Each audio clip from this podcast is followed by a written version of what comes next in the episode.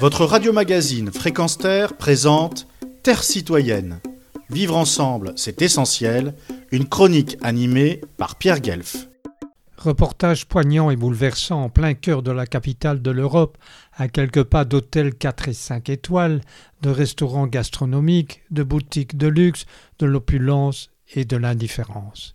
Indifférence par rapport à ces réfugiés fuyant la guerre, la faim, la terreur, le chômage endémique, et qui pensèrent que l'Europe occidentale et sa capitale emblématique étaient un havre de sécurité et un tremplin pour une vie meilleure.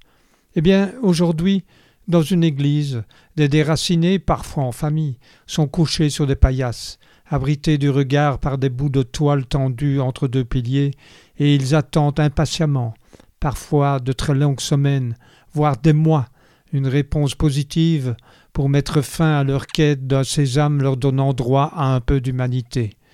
Deux ou trois calicots rappellent leur présence en cette église du béguinage. Notre colère n'a pas de frontières. Plus amère que la mort, c'est vivre sans papier.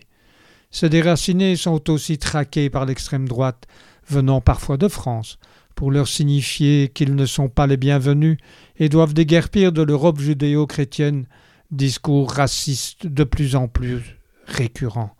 Pour ma part, je garde la vue de la petite tête appartenant à un gosse haut comme trois pommes, et qui osa subrepticement se montrer entre deux toiles tendues avant de se recacher, par pudeur ou par honte.